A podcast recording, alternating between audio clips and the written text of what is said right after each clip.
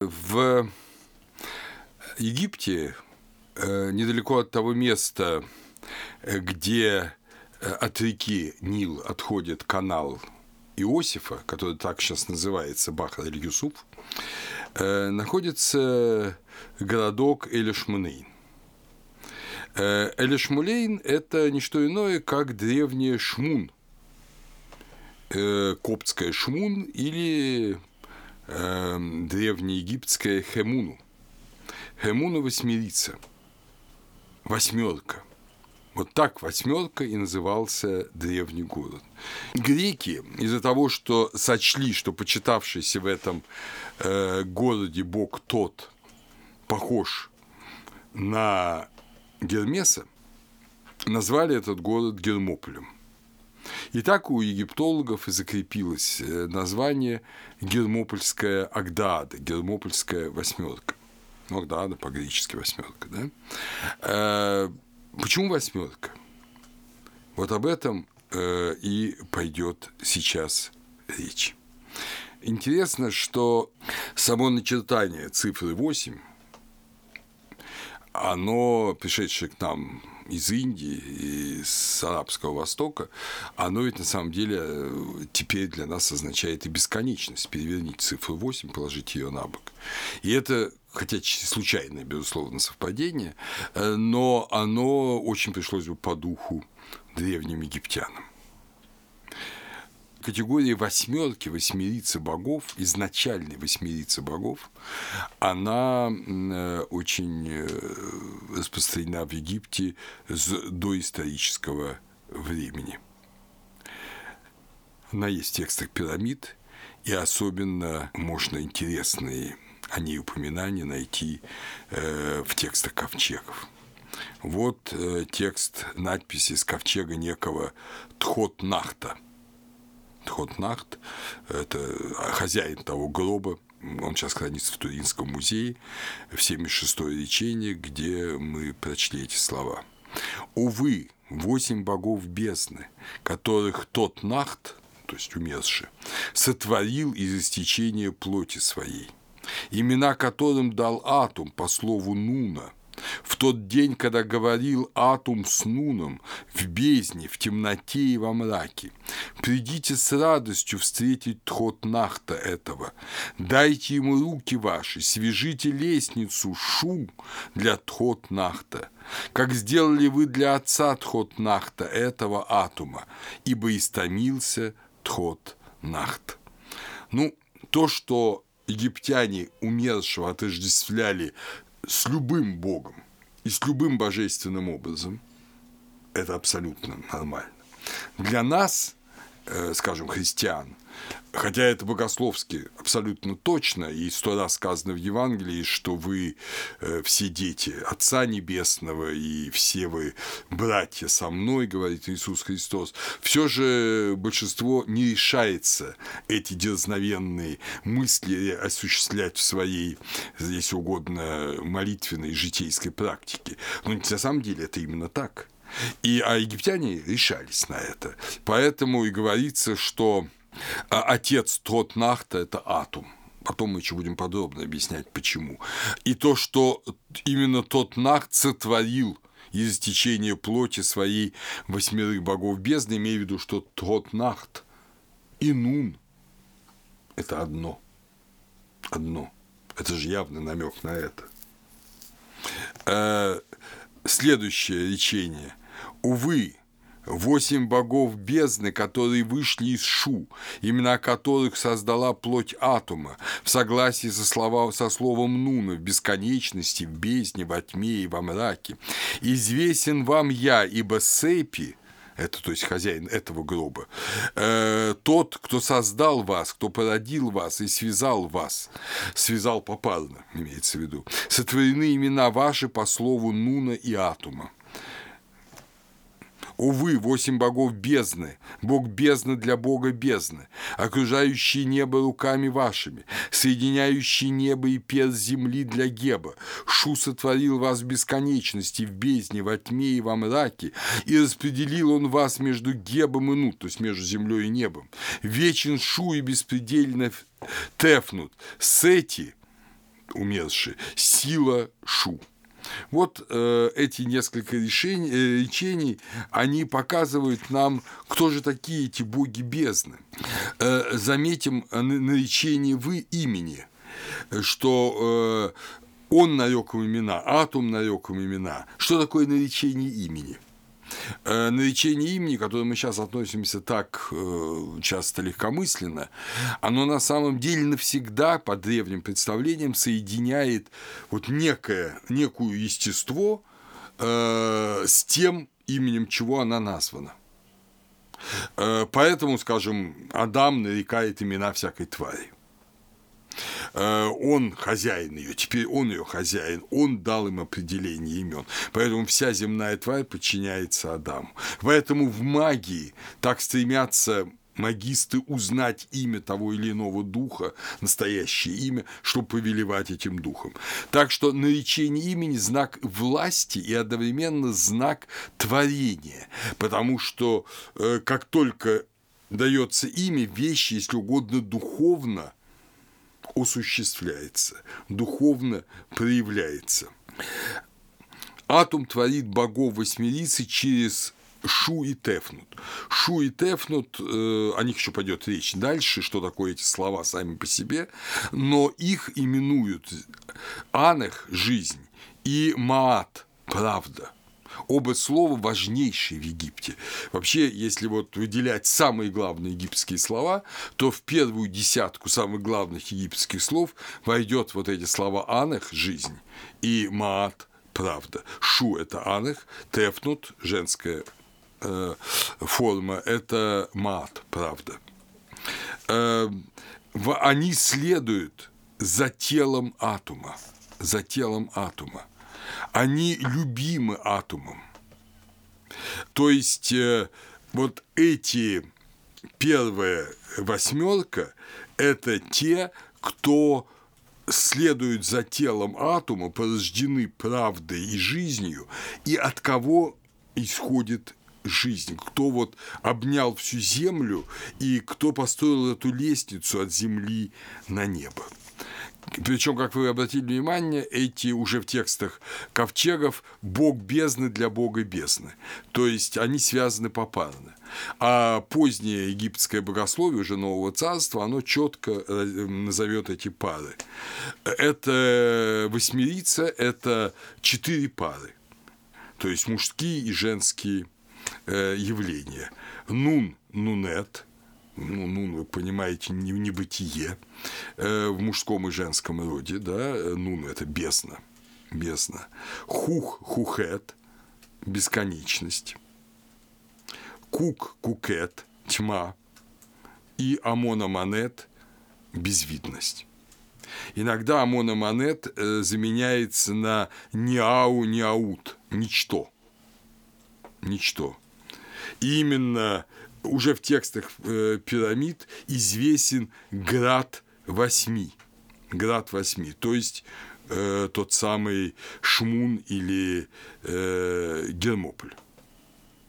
Важно подчеркнуть, что эти четыре пары – это, хотя их и называют богами, но это не боги как личностные, активные, волевые существа, которые могут, как в греческой мифологии, выбрать одно, выбрать другое, там хорошее или плохое. Э, это категории, это абстрактные понятия, и это качество Бога. Если угодно, это э, не элементы естественной жизни, а аспекты космической первопричины – аспекты космической первопричины. То есть это аспекты Нуна. Нуна как вот инобытия. Вот эти аспекты Нуна – это восьмерицы богов. Именно так сказал, дал такое определение вот этой восьмерицы э, замечательный немецкий исследователь Зигфрид Моренц в своей книге «Египетская религия». Но поскольку египтяне все олицетворяли, и э, абстрактные категории им были не близки. Я объясню сейчас почему. Потому что для грека уже мир письменности был его миром. Он забыл то время, когда он жил до письменности. А египтянин отлично помнил время, когда он жил до письменности. Понимаете, он... Э, и времени прошло меньше, да, между третьим тысячелетием и первым. И поэтому без олицетворения не было изображения слова появились позже. Поэтому он э, и этим восьми э, существам дал изображение. Э, и очень характерное изображение. Мужские части пары все изображены лягушками или мужскими фигурами с лягушачьими головами, а женские значит, аспект пары изображен змеей или женщиной со змеиной головой. То есть и лягушки, и змеи э, в Египте э, в первую очередь живут, э, ну там есть пустынные змеи, но в общем это, конечно, болотные животные, которые живут вот в этой безвидности воды. Понимаете, это обитатели, если угодно, вот этой Нильской бездны. И вот их так э, мило изобразили. Да, и уже вот эти пары богов, они известны с пирамид Унуса, Пепи II и Град восьми, Град четырех пар – это пирамида царицы Нейт. Характерно, что э, довольно рано ученые-египтологи увидели сходство с библейским рассказом. Курт Зетте, Рудольф Кильман сказали, что посмотрите на начало, ведь то же самое. Действительно, вот опять же вчитаемся в эти первые строчки книги «Бытия», и уже посмотрим вот эти все э, образы. Смотрите. Вначале сотворил Бог небо и землю, земля же была безвидна, имен и пуста, няу, и тьма, кеку, над бездною, нун – да? Ну, то тьма над бездной. Для египтян э, очень часто э, вот этот образ восьмерицы связывался и с рождением. И с рождением он был динамичный. Именно поэтому пары. Понимаете, это вот уже э, нун не как статическая бездна, а как поток в жизнь. Поэтому египтяне говорили о том, что э, вот эти мужские боги бездны превратились в черного быка, ну, опять же, такой миф, но это миф э, ну, в виде платоновского мифа, то есть миф, который скрывает за собой некую сущностную реальность, а не просто сказка, чтобы дети лучше спали. Э, четыре мужских э, божества превратили в черного быка, черного, обратите внимание, образ незримости, невидимости, а женского в черную корову, и они, соединившись, родили Ра родили Ра, то есть родили божественное солнце для этого мира. Для э, египтян очень важно, что это не некое вот это не некое первичное вещество, из которого все появляется, а это боги бездны, это само инобытие в его креативном э, проявлении, в его креативном проявлении, которое дает возможность э, всему существовать. Вот э, Максим Исповедник в VI веке, христианский богослов, объяснял, э, он разделяет два греческих понятия – динамис, покоящиеся силы, и энергия, э, силы проявленные. Сила – это то, что относится к еще не проявившемуся в твари то есть творении. Силою предосуществилось в Боге все, чему предстояло быть приведенным им в бытие. Энергией же потому, что творчество было доведено и до дела, то есть до сотворения мира. И вот отсюда это изображение движения по ступеням, изображение движения по ступеням из небытия в бытие, чтобы по этим же ступеням из бытия перейти в небытие. Вот эти ступени незримости, безвидности, пустоты, с которых начинается Библия, они в Египте должны были человека привести из этого мира меняющейся реальности, где, в общем-то, жизнь временная, в мир абсолютной бытийности, абсолютной, э, абсолютного покоя, где уже нету прекращения, смерти. И вот туда, в этот Нун, в мир Нуна, ведут эти четыре пары богов. Как лестница, как некая категориальность отчуждение от бытийности. Вот мы можем сказать, что вот эти четыре пары богов Гермополя – это отчуждение от бытийности и восхождение в инобытийность. То есть это ключ, с помощью которого э, с помощью этой великой восьмерицы Хемуну вхождение в инобытие. И удивительным образом – ну, конечно же, не зная то, что вы теперь знаете после моей лекции, один из замечательнейших христианских поэтов Симеон Новобогослов в замечательном переводе Сергея Сергеевича Аверинцева вот так вот в одном из гимнов божественной любви сказал о своем устремлении. Вот послушайте. Опять же, вы вспомните, что это восьмерица – это, если угодно, восхождение от стихии мира к сверхбытие. А теперь слушайте Симеонного Богослова.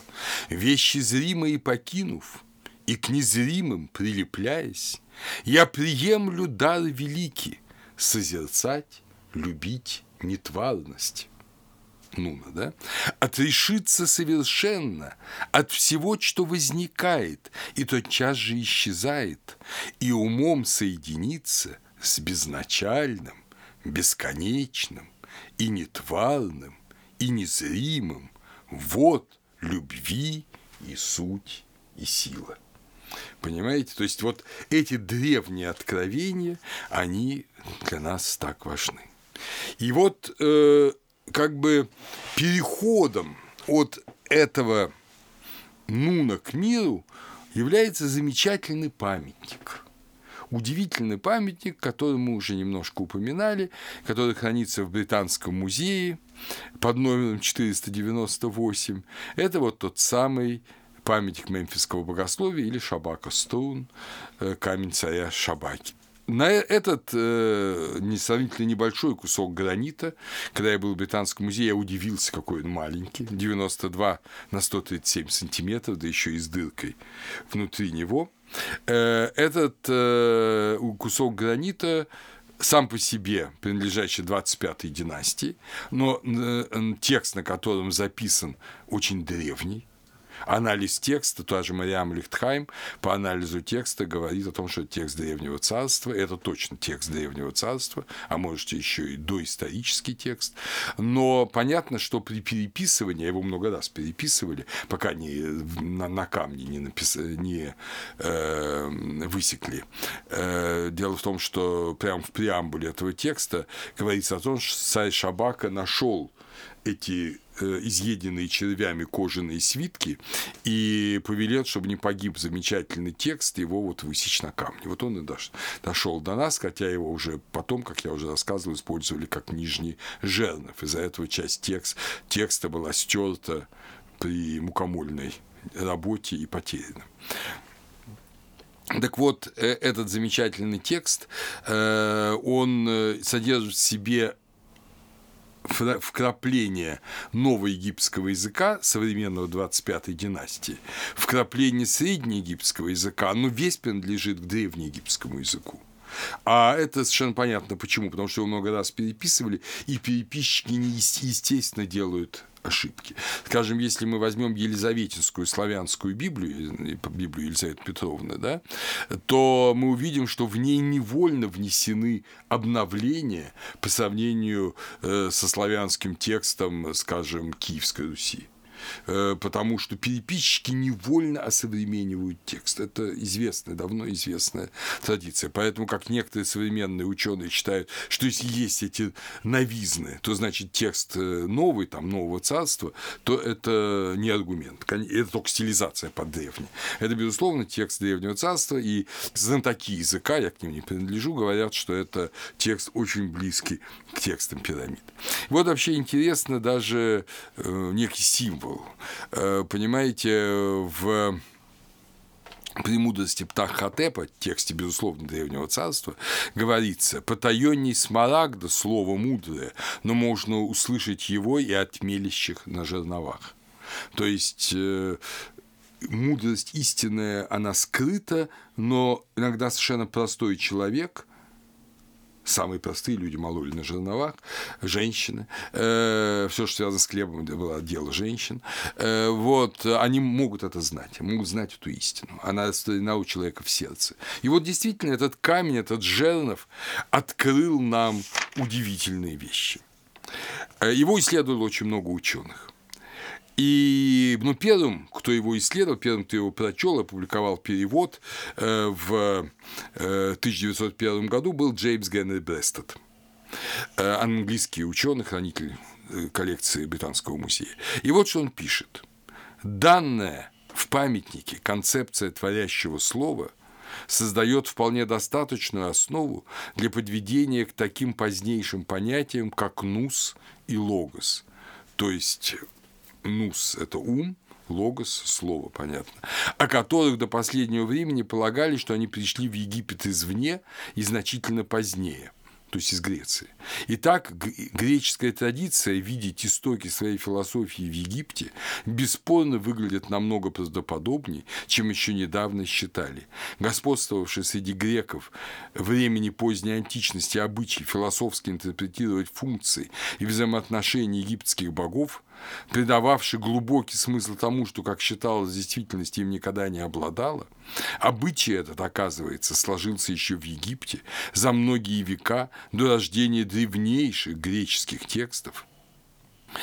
Э, и отнюдь не невозможно, что греческий обычай так интерпретировать своих собственных богов получил первый импульс из Египта.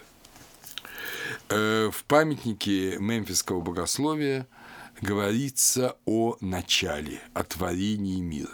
Надо вам сказать, что это средняя часть памятника. Э, в первой части памятника говорится о другом, и потом и сегодня мы об этом будем говорить. Но это важный момент. Он важен именно поэтому. Потому что вообще, на самом деле, весь этот памятник связан с идеей э, победы жизни над смертью. Но вот в нем очень важно, как был сотворен мир. Причем в этом памятнике удивительным образом показывается, что разные концепции творения мира не альтер египетские, конечно, не противоположны друг другу, а лишь разные символические ряды одной и той же сущности. Вот это удивительная особенность этого памятника. Э, вы помните, э, я просто напомню, конечно, вы помните, э, первые э, слова Евангелия от Иоанна, которые читают э, на Пасху. Вначале было Слово, и Слово было у Бога, и Слово было Бог. Оно было вначале у Бога, все через Него начало быть, и без Него, то есть без Слова, ничто не начало быть, что начало быть. В нем была жизнь, и жизнь была свет человеков, и свет во тьме светит, и тьма не объяла его. Для египтян это были бы совершенно понятные, очень достойные и легко им принимаемые слова. Э, потому что категория слова, которую мы сейчас увидим, э, в этом памятнике, сейчас мы его будем разбирать, э, категория слова, она, в общем-то, ведь имеет очень глубокий богословский смысл. Мы иногда даже не понимаем, почему вот вдруг говорится, что второе лицо Троицы – Бог Слова. На самом деле, что такое слово – вот когда человек рождается, э, он, э, естественно, несет какие-то качества своих родителей, э, он от них произошел, и в нем нет ничего того, чего не было в родителей, родителей генетически, да? но он свободен. Это свободная волевая личность, которая может выбирать любую жизнь, хорошую, плохую, и мы все знаем, что мы сами в юности, и наши дети – они, в общем-то, часто злоупотребляют этой свободой. Э, так что человек свободен и меняет себя. А слово, у него другая природа. Оно тоже творится отцом. Вот я сейчас произношу слова, я отец этих слов, я их рождаю. Но в отличие от э, моего ребенка, обладающего свободной волей, слово не обладает свободной волей, оно не э, может само себя изменить. Оно навсегда останется таким, каким его произнес или таким, каким его записал э, его отец. так скажем, Лев Николаевич Толстой пишет, не знаю, Хаджи Мурата, и навсегда остался этот Хаджи Мурат. Вот нет уже Льва Николаевича Толстого с нами, он умер, он же ничего не может исправить, а Хаджи Мурат живет, и на одних производит колоссальное положительное впечатление, на других производит плохое впечатление. Это уже другой разговор. Но он существует как некое явление отца, навсегда равное себе. Понимаете? Он не отец, отца уже нет живых, но он живет э, по воле отца и во всем соответствует ему. Вот, собственно говоря, с древнейших времен показать, что э, Бог, который рожден из Нуна, из инобытия, э, и который творит землю, мир, и э, вот все сотворено им, что сотворено, да, что стало быть, вот, и который в христианской традиции спасает землю, меняет землю, он во всем соответствует отцу, он э, не отец, потому что Хаджи Мурат это не Толстой, он не отец, но в нем нет ничего, чего нет в отце. В это ничего, чего нет в Толстом. И он навсегда соответствует э, э, воле отца. Вот чтобы показать эти категории, и вводится понятие слова. Понимаете? Э, нашего сына, дочку словом не назовешь. Она легко переписывает. Хаджи Мурат, кто переписывает сам себя. Вот. А это вечная стоящая категория. Поэтому для древнего грека, когда он взял это слово «логос», оно было для него очень важно. Вот оно не снесло эти коннотации. Это вечное, сначала же оно было у Платона э, как категория э, проявления Эйдоса но христианское богословие его взяло и э, вот евангелист Иоанн его взял и в определение э, того, что мы называем Богом Сыном. Это не просто сын, это сын Логос, сын, который не меняет сам себя. Он следует во всем. Я не ищу не исполнение своей воли, а воли пославшего меня Отца, говорит Иисус Христос. И в самый трагический момент, да, когда перед тем, как его взяли под стражу, он говорит, впрочем, не моя, помните это моление о чаше, впрочем, не моя, но твоя, отче, воля да будет. То есть он следует во всем воле Отца. Вот это логос. Вот это логос, вот эта категория логоса. И, конечно, для христианства это понятно. Но каково было удивление, когда оказалось, что в Египте то же самое. Вот я помню, что великий египтянин уже христианского периода, Антоний Великий, писал «Слово Божие есть образователь входящего в состав мира всего вещества, устроитель и художник всего бывающего. Никак невозможно веществу принять прекрасное устройство без рассудительной силы слова, которое есть образ, ум, мудрость и промышление Божие, то есть Бога Отца. Понимаете? То есть он и сам, и он проявление Отца. Вот что такое слово. Э, и вот теперь обратимся после того, как мы вспомнили Антония Великого и Иоанна Богослова, обратимся к этому замечательному мемфисскому памятнику. Обратимся, чтобы одновременно, одновременно э, и комментировать его, и читать. Боги, которые возбытийствовали в Аптахе – Птах на великом престоле, который родил богов. Птахнун – отец, зачавший Атума, который родил богов. Птахнунет – мать, родившая Атума. Птах великий – это сердце и язык девятирицы, девятирицы Гелиополя, о которой мы еще будем говорить э, на следующей лекции. Нефертум – у носа бога Ра – каждодневно. Обратите внимание, сердце и язык девятирицы. Во-первых, Птах Нун, который родил богов. Птах. Почему птах? Птах, как вы помните, это поднимающаяся земля. Это мастер, это тот, кто творил. То есть это бездна творящая. Это уже вот эта бездна, которая не сама в себе, а которая творит этот мир. И поэтому она идет в виде птаха. Птаха на Великом престоле, э, который рождает богов и э, творит этот мир. Вот он зачинает атома, то есть полноту всего, и рождает атома. Поэтому он разделен на птах-нун и птах-нунет. И э, это сердце и язык девятирицы. Сердце и язык девятирицы – это мы еще много раз эту категорию сердца и языка встретим. И сегодня, и сейчас будем об этом говорить. Но почему сердце и язык? Ну, потому что замышляется в сердце и произносится устами, языком. Замысел сия по-египетски – это сердце. Повеление ху – это уста. Прямо говорится в Лейденском папирусе 1350. Замысел – это сердце атома, повеление – это уста его. Теперь нефертум уноса ра каждодневно. Вот здесь очень важны все моменты. О Нефертум мы уже говорили. Нефертум, кстати говоря, в этом месте есть стертость, и у нас там есть только часть э, слова тум. Но поскольку у носа ра, то совершенно ясно, что стершееся – это нефер да, это прекрасная полнота нефертум, да, нефертум у носа Бога Ра каждодневно каждодневно.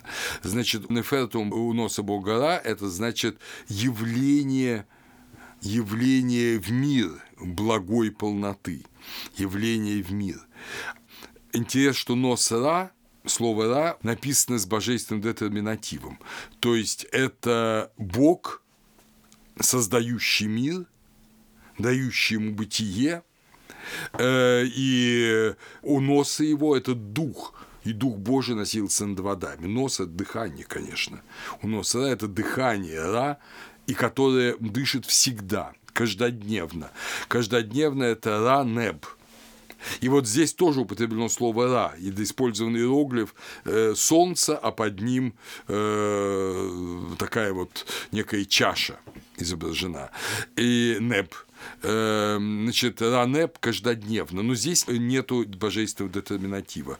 Это только категория, каждодневность. То есть уже это не вневременное бытие, а это бытие в мире. Вот произошел переход из инобытия из инобытия в бытие.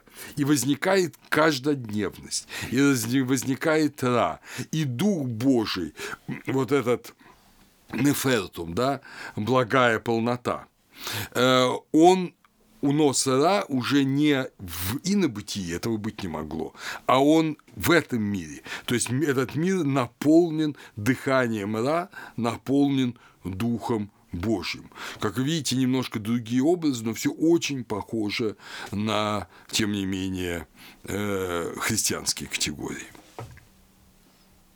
В Берлинском папирусе говорится о птахе, это существенно, потому что э, Берлинский папирус 3048, кто я уже упоминал в прошлой лекции, ты сам себе хну. Что сделали твои уста, что сделали твои руки, это извлек Шеди. Это извлек ты из Нуна. Нуна. То есть, э, во-первых, хнум – это горшечник, это бог-горшечник. Ты сам себе хнум, то есть ты сделал сам себя. Поэтому птах именуется поднимающейся землей. Он сам творит себя в этом бытии. Понимаете? Э, не кто-то его творит, не кто-то его рождает, он сам себя творит. И то, что ты сделал, что, что сделали твои уста, то есть изрекли, то, что сделали твои руки, то есть слепили, это, а здесь опять же два образа. Мы поймем, что под руками имеется в виду не только мастер, хотя хнум – это, безусловно, горшечник, мастер, который лепит. Это извлек ты из нуна. Вот шеди – извлекать извлекать. Это один из любимых глаголов э, творения в Египте другой хепер – являть, появляться, восходить.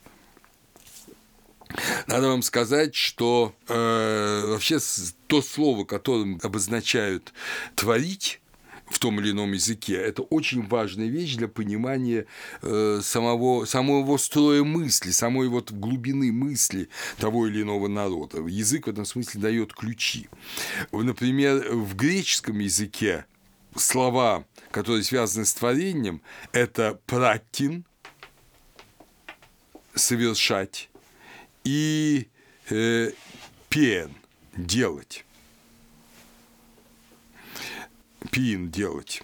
Они говорят о том, что не, чего-то не было, но это сделано. Творить – это значит из э, ничего что-то делать. А русское «творить», слово «творить», оно, мы это через бал балтские языки знаем точно, я сейчас не буду приводить всю этимологию, можете посмотреть фасмеровский словарь. «Творить» э, восходит словам «хватать», «ловить». То есть это нечто было, но мы его поймали мы его взяли, мы его использовали. И египетское являть, восходить или извлекать шети ближе к русскому. Пусть это нас не радует, мы не должны считать, что мы прямо древние египтяне. Э, но интересно, что это близкие категории. То есть они говорят о том, что это не создание нового, а это актуализация инобытийного в новой совершенно форме, в новой сути, но это было. Пеппи рожден был в Нуне. В Нуне пребывало все. И мы помним Максима Исповедника, что э, вот все вещи присутствуют уже в инобытийности Бога. Максиму Исповеднику было сложнее, он по-гречески писал. Ему надо было искать другие слова. А для э, русского или для египетского языка это ближе, это понятней. То есть э, в Боге это все есть, это надо извлечь, и, собственно, Бог сам это извлекает, и превоплощает мир. Это не значит, что мир не сотворен из ничего. Это значит, что мир как мир материальных сущностей сотворен из ничего. Сами материальные сущности, их не было. Но идеи этих вещей, они были в Боге всегда. Именно это хочет сказать Максим Исповедник. Именно это понимают э, египтяне. Э, и дальше э, идет очень важный момент. 53-й столбец, там большая часть текста вертикальные столбцы – создается сердце, да, при этом в этом месте столбец еще раздваивается на две части, чтобы показать, что это параллельный процесс. Египтянин не просто пишет и объясняет, а он еще самим формированием текста показывает, э, что происходит. То есть, понимаете, само формирование текста тоже есть в некотором смысле иероглиф. Это очень интересно. И вот создается сердце, создается языком образ атома велик птах, явивший всех богов и их сути, воистину этим своим сердцем и этим своим языком. Опять же, раздвоение происходит. Две колонки. Э, итак, образ атома, именно образ атома. Здесь, кстати говоря, интересная вещь. То есть здесь э, явно переписчик ошибся. Он использовал новое египетское слово «тит», как образ. Вместо древнеегипетского слова э, древнего царства тут. Но слова очень похожи, и оно уже не употреблялось, и он случайно описался, я по всей видимости. Но одно и то же, понятие одно и то же. Итак, э, сердцем и языком создается образ атома. Не атом, как некая особая личность, а образ атома – образ полноты. Только образ. Сердцем и языком. Замыслен, сказано. И дальше говорит, что велик птах, явивший всех богов и их сути кау. Этим своим сердцем и этим своим языком. О кау мы чуть-чуть позже поговорим. Сердце его – гор явление птаха. Язык его тот – явление птаха. Опять же, две колонки. Ведь известно, а дальше идет объяснение. Понимаете, вот этот высокий и, казалось бы, сложный текст вдруг переходит на абсолютно бытовой уровень объяснения. Это вообще очень обычно для египтян которые никогда не пытаются вот какой-то играть в глубокомысленность, как греки. Потому что греки заимствуют мудрость, и им хочется эту мудрость подтянить от обыденности. А египтян, для египтян эта мудрость – это их жизнь. Они все посвящены в эти египетские таинства, они все знают. Поэтому у них не желание это высокоумности, а вот желание все объяснить буквально на пальцах.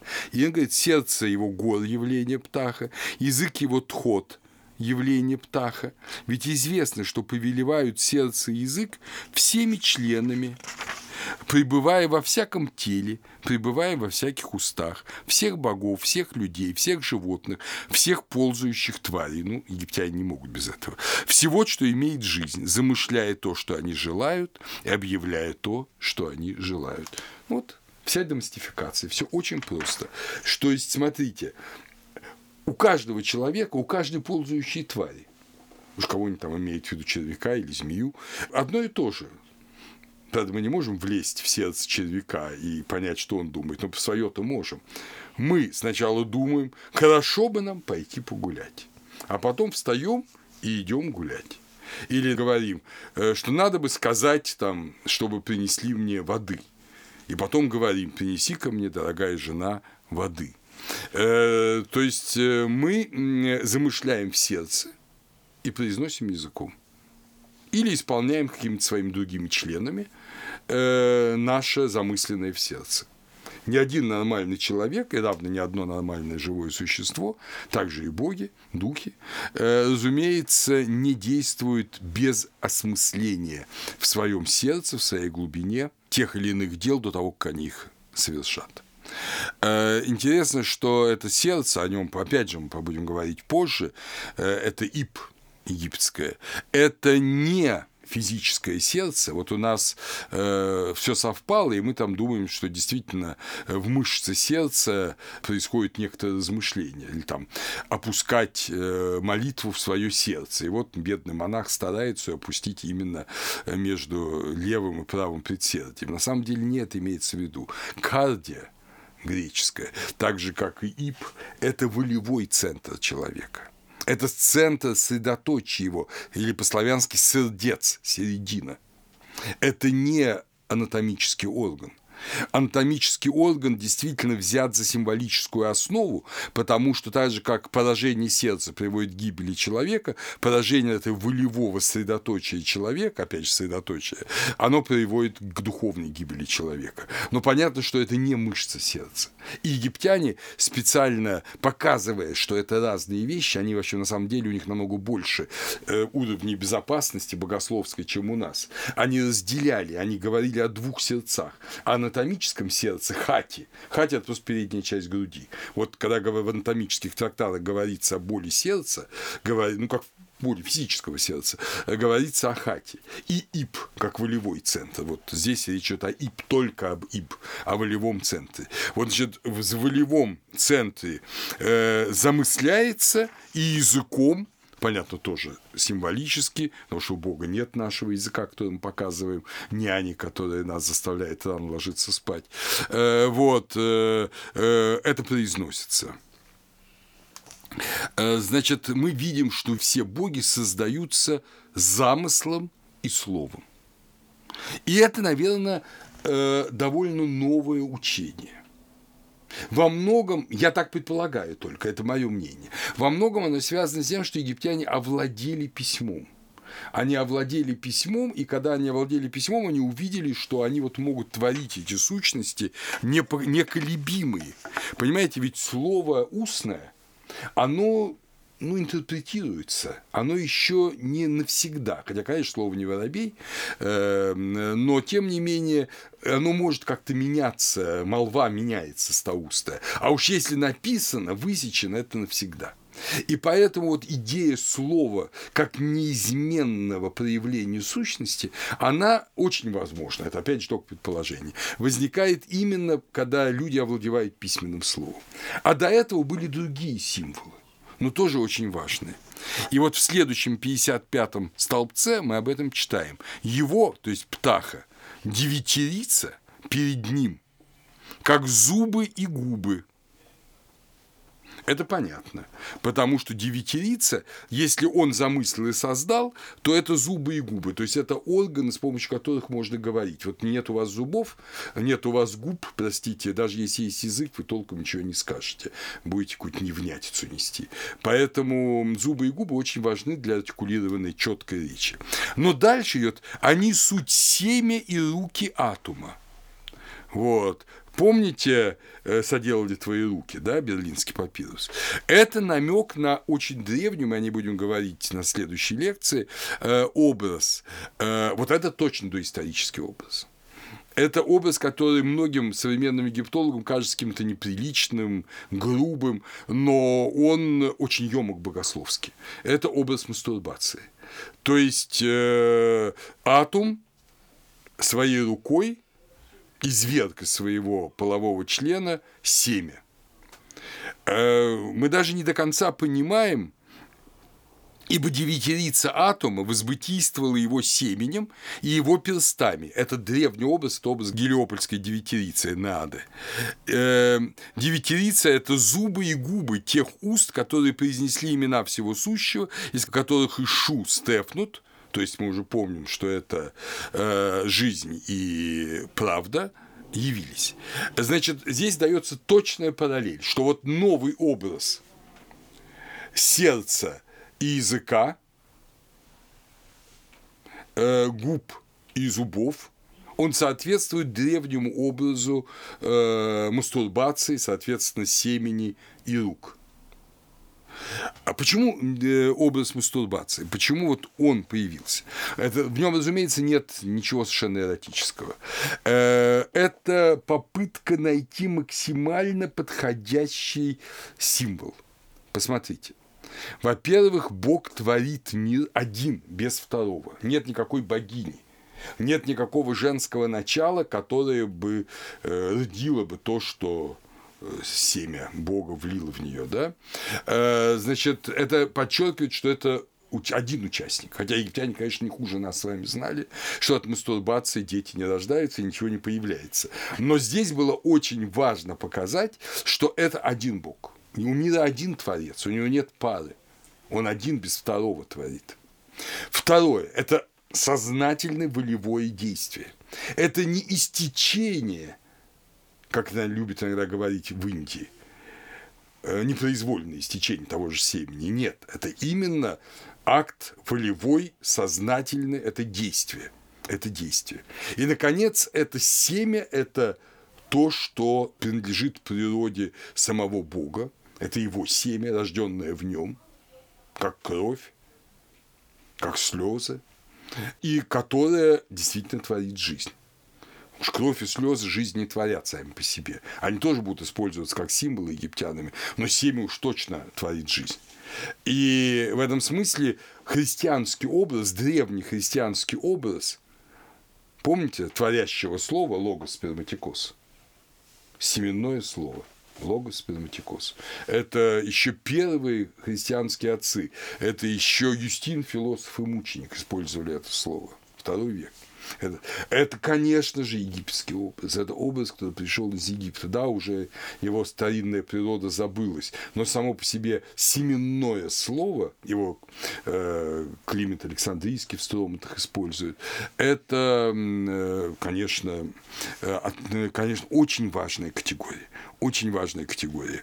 Но для данного текста важно, что две вот эти формы, они сосуществуют – Итак, Шу и Тефнут, первая пара после атома Гелиопольской девятирицы, она явилась именно таким образом. Ее создал один Бог. Или словом, или семенем – это лишь образы. Он ее создал своим волевым приказом, своим волевым действием. Они – это пара он – потому что его слово, его семя – это он, он, и он не изменяем, ведь семя тоже само по себе не имеет своей воли – имеет воли человек, в котором соединяются уже женская и мужская клетки. А, кстати, египтяне это отлично знали, были прекрасные специалисты в области медицины. А вот э, одна по себе, один, грубо говоря, сперматозоид своей воли не имеет. Он несет только волю своего хозяина. Он несет и современный генетик бы сказал, да, точно так, он несет только э, ДНК своего ну, от мужчины, который ее дает. Шу и Тефнут явились. Используется слово или э, хепер, или сехед – являться.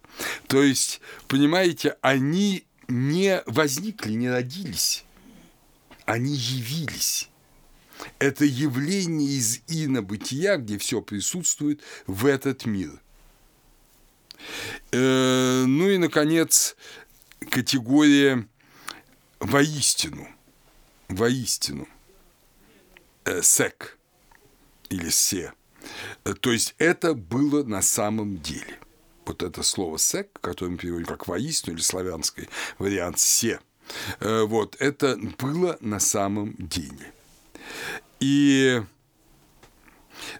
подчеркивает, что гор и тот возникли в качестве птаха, как сердце и язык птаха. Это для нас будет очень важно. Очень важно, что гол – это явленное сердце птаха. То есть это э, вышнее, это то, вот это сама идея, вот сама идея творения, сама идея бытия, она овеществилась как гол. Потом мы узнаем, что египтяне разделяли, они видели, что есть гор Ур, гор Великий, или гор Древний его еще называли, и гор Пократ, гор Младенец. И мы поймем, почему. О гор Пократе мы будем говорить, когда будет речь о Энеаде, о Девятирице, но вот здесь присутствует гор Древний, вот иной гор – Иногда египтологи этого не понимают. Это именно сердце птаха, это его волевой центр. Волевой центр птаха – это год. Это дверь, э, дверь к птаху, если угодно, к его сути.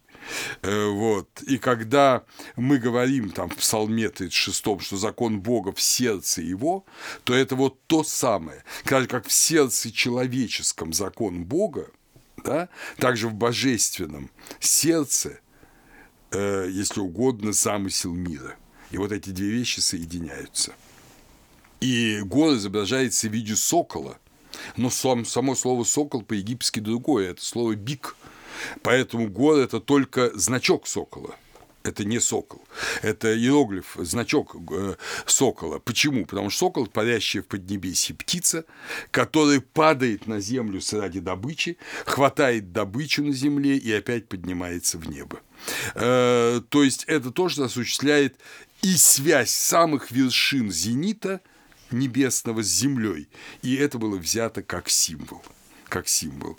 Э, тот – это другое. Тот – это древнейший э, образ Ибиса. Э, его еще в додинастике изображали Ибисом.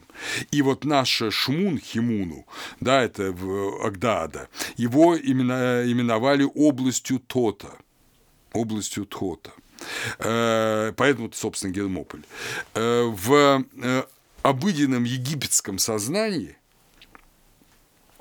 тот – это тот, кто приводит э, умерших на суд. Тот, кто их выводит из этой жизни в инобытие. Но это в обыденном создании. Э, вообще-то богословски приводит на суд другое существо, а тот именно судит. Он владелец, во-первых, считается, что он изобрел письмо, э, Мэду Нэтчер – это его изобретение, он э, читает божественные книги, он э, знает божественную правду, он осуществляет э, чтение деяний человека на суде и по воле э, Творца выносит ему приговор. То есть он действительно язык он действительно тот, кто хранитель и совершитель божественной воли. Поэтому, кстати говоря, в текстах пирамид 504 речении говорится, что Тхот не имеет матери, не имеет матери, потому что он не рожден, а он только слово, он, если угодно, произнесен. И в позднем тексте уже эллинистического времени, уже времени Птолемеев, в храме Апет э, в Фивах говорится, что тот – это сердце Ра, язык Татенен, то есть птаха, горло того, чье имя сокрыто, Амон. То есть понятно, что Тхот, он является собой, если угодно, э, орган произнесения божественного слова. Орган произнесения божественного слова. Э, чуть-чуть забегая вперед, я могу э, сказать, что э, в в Египте тот в глубочайшей доисторической древности, это мы знаем по нескольким оговоркам в текстах пирамид, он был довольно таким враждебным человеку существом, он воспринимался так. Но потом это представление полностью исчезло, и он стал восприниматься как абсолютный исполнитель воли богов. И это указывает как раз вот в духе мир Челиада, да, забытых смыслов, что в самом произнесении, в самом произнесении божественной воли что-то исказилось, и отсюда в мире возникло зло. Эта память об этом осталась, но, видимо, об этом предпочитали побыстрее забыть или уж точно не говорить. Не говорить. Но, однако, вернемся к нашему тексту. Э, значит, из которого Шу и Тефнут явились, дальше 56-я столбец, и которые дали рождение девятирицы, видением глаз, слышанием ушей, обонянием носа, извещается сердце, и, разумев, открывает созданное, а язык он объявляет то, что замыслило сердце. Так и созданы были все боги, и соделана его девятирица, воистину всякое слово Божие явилось из замысла – кат сердце его и из повеления ведет, уадет языка его. Э, и так э, повторяется и еще больше объясняется. Мы воспринимаем через органы чувств внешний мир, мы его прорабатываем в своем сердце волевом, мы его из этого волевого сердца э, в виде языка опять эксплицируем вовне. И так было создано все – из замысла сердца Божье и из повеления языка.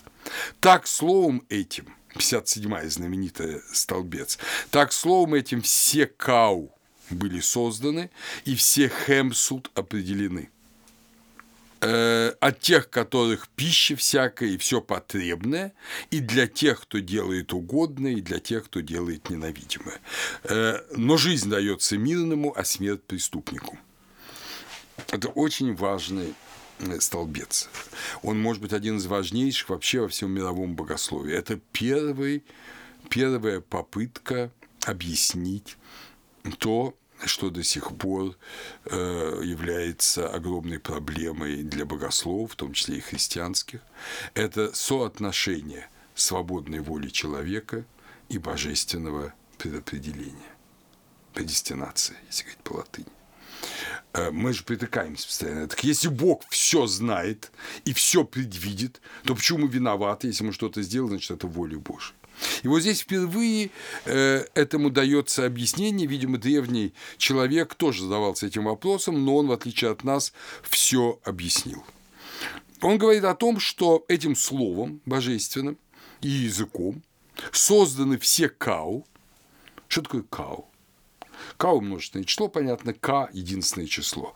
Это одна из важных египетских категорий человека и любой сущности. Обозначается она воздетыми вверх руками, без головы, вот такая вот поза, э, воздетых вверх рук, это священная эротическая поза э, во время молитвы, Воздевание рук – это частая форма молитвы, и вы знаете, что священник в алтаре во время евхаристического канола несколько раз воздевает руки. Эм, э, так вот, э, это К – это что только не говорили, что такое К. Его называли, Маспиро его называл двойником, Фолкнер называл душой в своем словаре, душой, духом, сущностью, Эрман – жизненной энергией, э, Штайндорф даже добрым гением человека, в смысле сократовского, да, э, демона, эвдемонос. Э, вот. Но если так вдуматься, об этом мы будем говорить подробно, а этому будет посвящен специальный разговор, но сейчас могу сказать, только забегая вперед. Это идея суть человека. Каждая вещь и человек в первую очередь, имеет свой идеальный образ. Вот в Нуне нет ничего не идеального. Там все замыслено идеально. Но в Нуне не может быть свободной воли. Поэтому там только замысел – только идея, она не имеет воли, естественно. Это идея конкретного человека, поэтому в Нуне, э, да Пепе рожден был в Нуне, Неферкара рожден был в Нуне. Это э, конкретные люди, это не идеи человека, как сказал Платон а уже там, э, не знаю, э, Сократ или Тимей, э, это уже в этом мире. Нет, каждый, каждая был рожден в Нуне. Идея каждого человека присутствует в Нуне, но она не имеет свободы. Но с момента его рождения на земле он обретает свободу. И это подчеркивается здесь. Значит, созданы все К, всех вещей, то есть все их идеи. И все хемсут сотворены. Хемсут, в отличие от К, слово довольно рано исчезающее из э, египетского языка, редко встречающееся, но оно означает скорее вырастающие земли. Если К были созданы, э, то Хемсут Медат сотворены – это то, что создано из земли. Это, если угодно, вот выросшее из земли. Это создано уже в мире творения. Это не идеи, а это, если угодно, потенции земного бытия. При их соединении возникает жизнь. Потому что идея, входя в материальную сферу, ну, если говорим о человеке, да, э, присоединении клетки матери и отца, э, проявляется человек. Этот человек потенциально имеет свободную волю. Когда он рождается, он уже этой волей начинает пользоваться с первого своего крика. Да? Э, вот так возник мир. Но и это было все дано для всех. И для тех, кто делает люби угодное Богу, и для тех, кто делает ненавидимое. Для всех это было дано. Мы вспомним это и христианское, и ветхозаветное, это принцип, что солнце светит для всех, для праведных и для неправедных. И дождь идет для всех. И вот Ка и Хемсу для всех, они есть у всех. Э, и Ка всегда праведна. Хемсус всегда благая потенция. Но жизнь дается мирному, а смерть преступнику. Жизнь не, не, не временная, вечная, конечно. Временная жизнь дается всем. То есть мирному это какому? Кто живет в мире с Богом который исполняет его волю, который продолжает быть Словом Божьим, то есть он неизменяемая воля Божья. А преступник – это тот, кто является исказителем слова, кто переписывает Хаджимурата от себя – вот ему предлагается смерть. Он не может вернуться в этот мир абсолютного божественного бытия, потому что он сам отклонился от него. Он сам исказил себя, он сам перестал быть Словом Божьим. Из-за этого он не может вернуться в этот мир. Тут ничего не поделаешь. Да, на земле, как мы узнаем потом, можно исправиться. Э, египтяне знали покаяние. Э, вот именно в покаянии в русском смысле этого слова. Э, скажи свой грех перед людьми, и он сгладится. Вот. Но, в принципе, если ты в нем упорствуешь, что ты уже не можешь вернуться в божественный мир. И дальше опять переход вот этой высочайшей идеи, высочайшей идеи К – это одновременно и пища, и все, что связано с зачатием и рождением. Например, К в женском роде, кат – это женские половые органы, К – это бык, БК – беременность. С другой стороны, э, пахать – это ска, пища – это К. Наш ученый Андрей Олегович Большаков целую огромную книгу посвятил категории К. То есть мы видим, что вот это многоплановая вещь, но в данном случае это образ, идея творения – Итак, э, э, дальше это объясняется. Ведь любая работа, любое ремесло так делается. Занятие рук, хождение ног, движение всех членов. По повелению, замысленному сердцем, произнесенному языком, создается любая вещь. То есть вот так же все в жизни есть. То есть Бог создал мир так же, как вы все живете, говорится в этом возвышенном трактате. Поэтому и говорится о птахе. Он есть тот, кто сотворил все и создал богов. Он, без сомнения, татенен, поднимающий земля, ибо породил он богов и явился Творцом всего сущего, всякой пищи, всего потребного для жизни, всех священных приношений, всякой вещи добрый. Добрый э, а не злой. То есть все доброе от него. Поэтому создано и понято, что он могущественнее богов. И упокоился птах после того, как сотворил все и произнес все божественные глаголы. Итак, птах все создал, все сделал и упокоился. Опять же, когда мы читаем книгу «Бытия», вначале мы читаем практически те же самые слова о седьмом дне. Вот мы вспомним, как это говорится, э, что Бог упокоился после того, как э, все было создано. Упокоился Бог после всего созданного им. Ведь так совершено небо и земля, и все воинство их, и совершил Бог к седьмому дню дела свои, которые он сделал, и почил в день седьмый от всех дел своих, которые делал, и благословил Бог седьмой день и осветил его, ибо вон и почил он от всех дел своих, которые Бог творил и созидал. И мы не совсем понимаем иногда, в чем смысл этого опочивания э, в седьмой день. Семь – это полнота, то есть мир сотворен в шесть дней и оставлен сам себе. Он оставлен на свою волю. Потому что теперь каждый должен явить свою природу, ненавидимую или мирную. И каждый свободно ее явит. Бог не мешает человеку проявлять свою природу но он помогает ему, он учит его, он разумляет его, в том числе и через памятник мемфисского богословия. Э, но при этом он э, не принуждает его. Человек свободен. Птах создал все существующее. На палетке 19 династии говорится, Птах – это тот, кто создал Ири, все существующее, кто сделал Кема, все, что есть. Так вот, все создано им. И поэтому он опочил. Он опочил. Э, признак отдыха – это не потому, что Бог устал.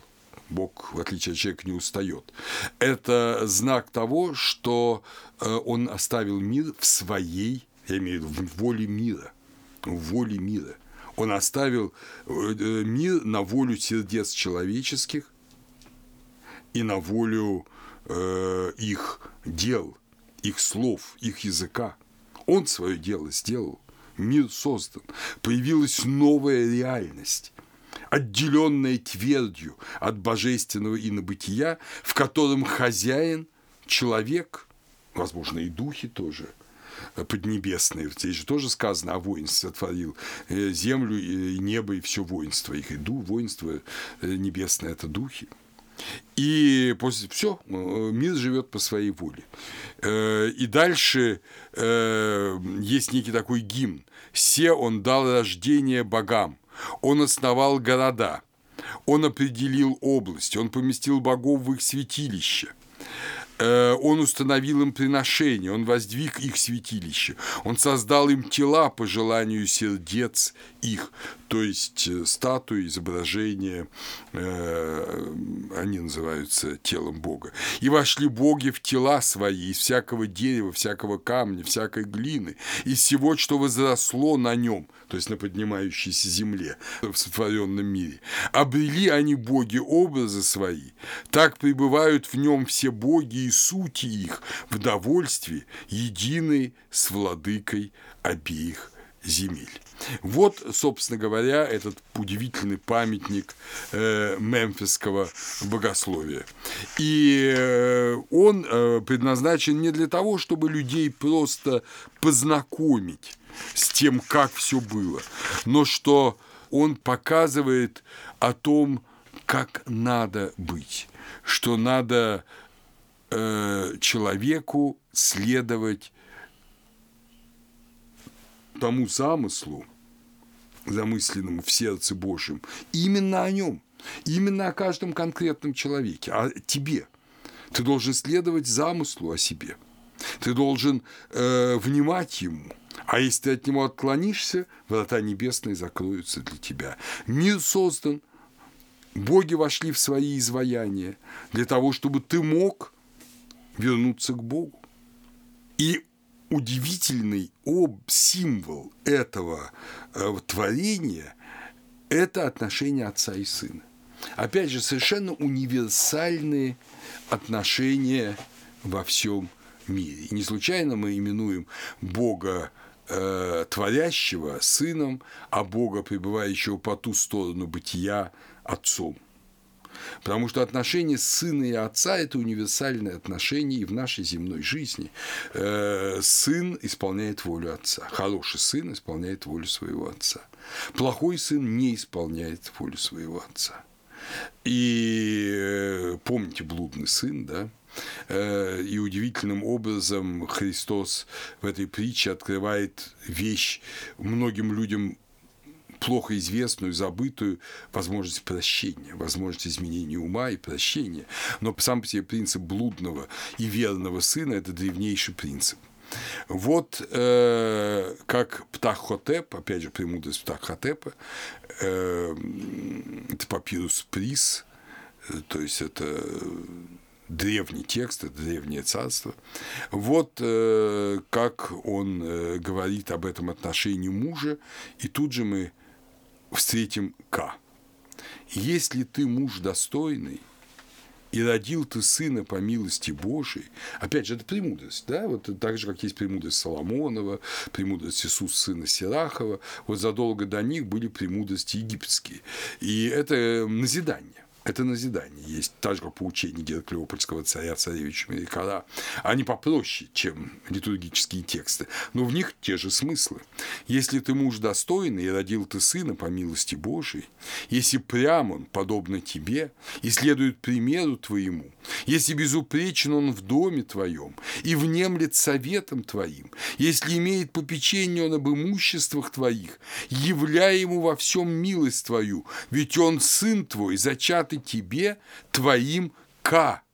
Не удаляй сердце твоего от него. Вроде бы говорится о сыне и отце, и точно говорится о сыне и отце, и одновременно на каком-то крайнем уровне, и поэтому и гармоничен текст, предполагается отношение Бога и его творящего слова.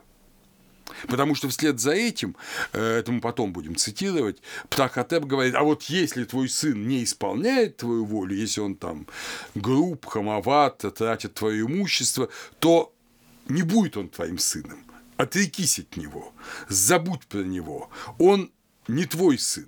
Твой К не родил его, хотя ясно, что он твое семя. И величие христианства в том, что оно сказало, нет, он все равно твой сын он все равно твой сын. Умри ради него, чтобы только он спасся. И Господь, Логос, верный сын, в отличие от верного сына притчи, пришел умереть за неверных братьев, за братьев, которые презрели волю Божию. Но древняя мудрость о свободе и ответственности, о творении языком замысленного в божественном сердце, и о соответствии этого земным образом, она присутствует в этом удивительном сокровище, удивительном сокровище, которое является этот старый Жернов. Действительно, как сказал тот же Птахотеп, трудно найти сокровище, дороже оно из марагдов, но можно его найти умелище на жерновах. Считайте, что вы его нашли сегодня.